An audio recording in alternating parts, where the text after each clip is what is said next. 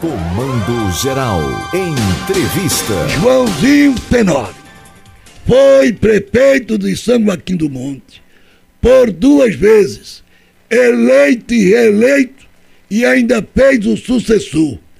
Acabou sendo eleito no ano passado deputado estadual, debutante na Casa Joaquim Nabuco, logo assumiu a vice-liderança do governo de Pernambuco Deputado Joãozinho, 2023, a governadora andou Pernambuco de ponta a ponta, empréstimos até perder de vistas. Governo federal mandou muito dinheiro para Pernambuco. Começamos 2024. Eu ainda dou dois meses. Dois meses. Janeiro e fevereiro. Eu quero ver a cara de Pernambuco a partir do mês de março, porque dinheiro não vai faltar para ver Pernambuco com essa cara de mudança que tanta governadora prega. Prazer ouvir, deputado. Bom dia, Paulo Sobral, bom dia, Wilson, bom dia a todos que nos acompanham através do Comando Geral da Notícia. Uma satisfação falar com vocês. É, nossa expectativa também é que Pernambuco retome o crescimento, retome o, lo, o local de destaque no Nordeste brasileiro. Não temos dúvida que a governadora Raquel Lira fará isso.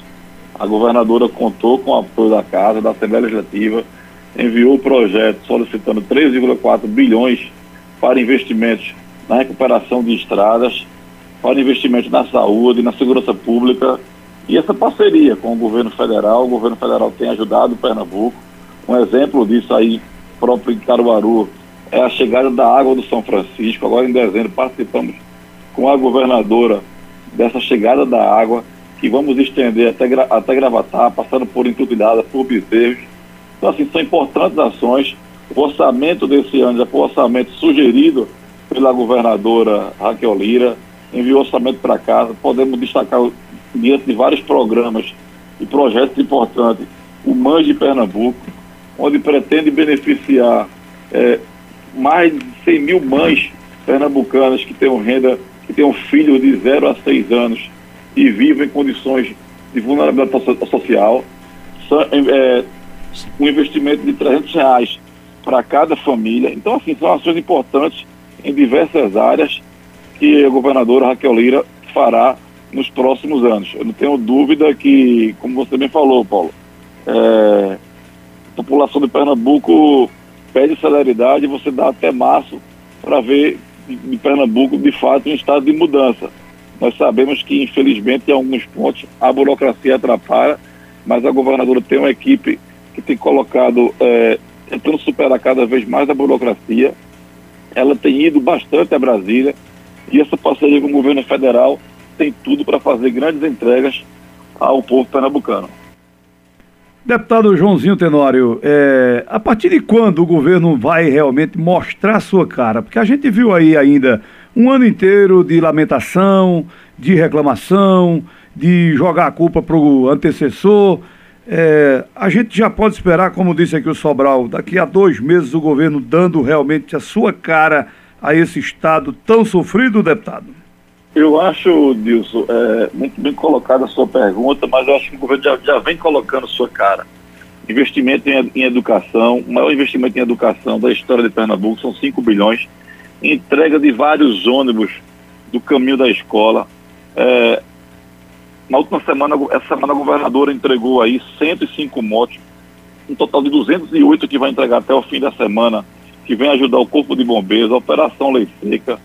Foram investidos também, assim, muito importante, cada policial militar vai receber seu próprio colete. Antes o policial militar sair, sairia da sua casa para o serviço, para o batalhão, é, sem o colete, chega lá, pega o colete de outro colega que estava usando, o que estava usando volta para casa sem colete, então assim, cada policial militar terá seu próprio colete. São vários investimentos, obviamente que precisamos também de, de um tempo. É impossível você fazer tudo, fazer tudo em um ano que não foi feito em oito. Pernambuco, por exemplo, tem um tem uma, uma rodovias estaduais muito maior que o número de, de, que tem Alagoas. Alagoas investiu, salvo engano, quatro, cinco vezes mais do que Pernambuco nos últimos dez anos. Então, a governadora, por exemplo, autorizou aí já estradas em Petrolina, deu ordem de serviço da PS 109, um pleito nosso, que nós lutamos bastante, que liga bonito a Formigueiro, de um sítio em São Joaquim do Monte, como também a PS 112 foi dada a ordem para licitar, que liga Camusim de São Félix a Formigueiro, passando por São Joaquim do Monte. Só isso são investimentos de mais de 60 milhões de reais nessa região e carece tanto de investimentos. São, assim, são anos que não tinha nem a operação tapa-buraco. Obviamente que é, precisa de tempo e a governadora, com esses empréstimos, é, não tenho dúvida, irá colocar Pernambuco aí no local, no local de destaque. A gente está. Você se, se desloca pra, na 60, você vem de Alagoas, você pega Alagoas, estradas são boas, pega na Paraíba, estradas são boas. Naturalmente, ninguém vai fazer política olhando no retrovisor, mas é impossível quando você trata de estradas, obviamente que é um investimento muito alto, em virtude do investimento que não houve nos últimos anos. Mas a governadora está pronta, sabe do desafio. Acima de tudo, se você pegar questão de saúde, questão de segurança, são problemas históricos em Pernambuco.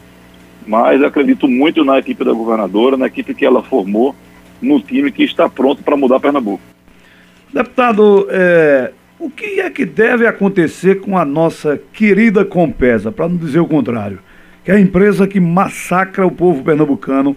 Aqui em Caruaru, por exemplo, a gente está cansado de receber reclamações aqui da Compesa. E para o senhor ter uma ideia, o sistema da Companhia Pernambucana de Saneamento está fora do ar. Tem quase 30 dias que ninguém consegue sequer resolver nada com a Compesa. E aí o que levanta a suspeita é de que o governo quer dar o ar de sucateamento mesmo para tentar aí uma privatização. É isso que querem fazer mesmo?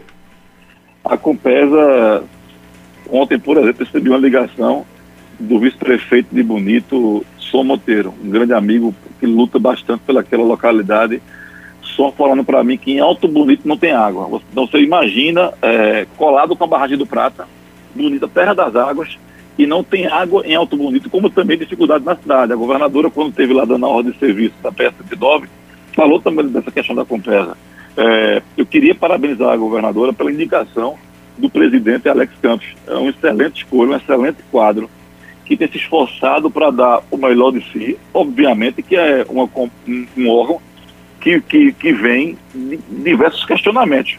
Eu, eu lembro, por exemplo, é, Wilson, lá em Taquaritinga do Norte, especificamente em Pão de Açúcar, Bruno era ministro, Bruno Araújo, conseguiu um recurso para assalto em Pão de Açúcar. Quando o prefeito de Vilar fez o asfalto, vem a Compesa lá quebrando tudo depois. Então, assim, quebra e não tampa. Fui prefeito de, um, de, um, de uma cidade, Joaquim do Monte, como bem falou Paulo Sobral, por duas vezes. E também tinha sofrido muito com a Compesa. A governadora contratou, soltou uma licitação para fazer um estudo, fazer de concessão, não privatização, mas assim, é um estudo da possibilidade ou não. Então, assim, é, o que ela tem dito e que a equipe tem dito é que vai aguardar o resultado desse estudo para saber que decisão tomar.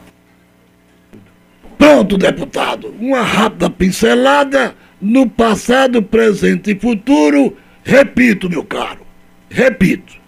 Juntos pela segurança, juntos pela educação, juntos pela saúde, juntos por Pernambuco, eu quero mesmo ver, deputado, a partir de março, porque Vossa Excelência Governadora não pode mais churumingar e dizer que Pernambuco não tem dinheiro.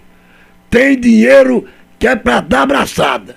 Empréstimos, Caixa Econômica, Banco do Brasil, BID, o FID Lindu empurrou dinheiro com força, o grosso chegou em Pernambuco, eu quero mesmo ver, deputado, a cara do meu estado se realmente, a partir de março, Pernambuco vai viver como se prega um estado de mudança.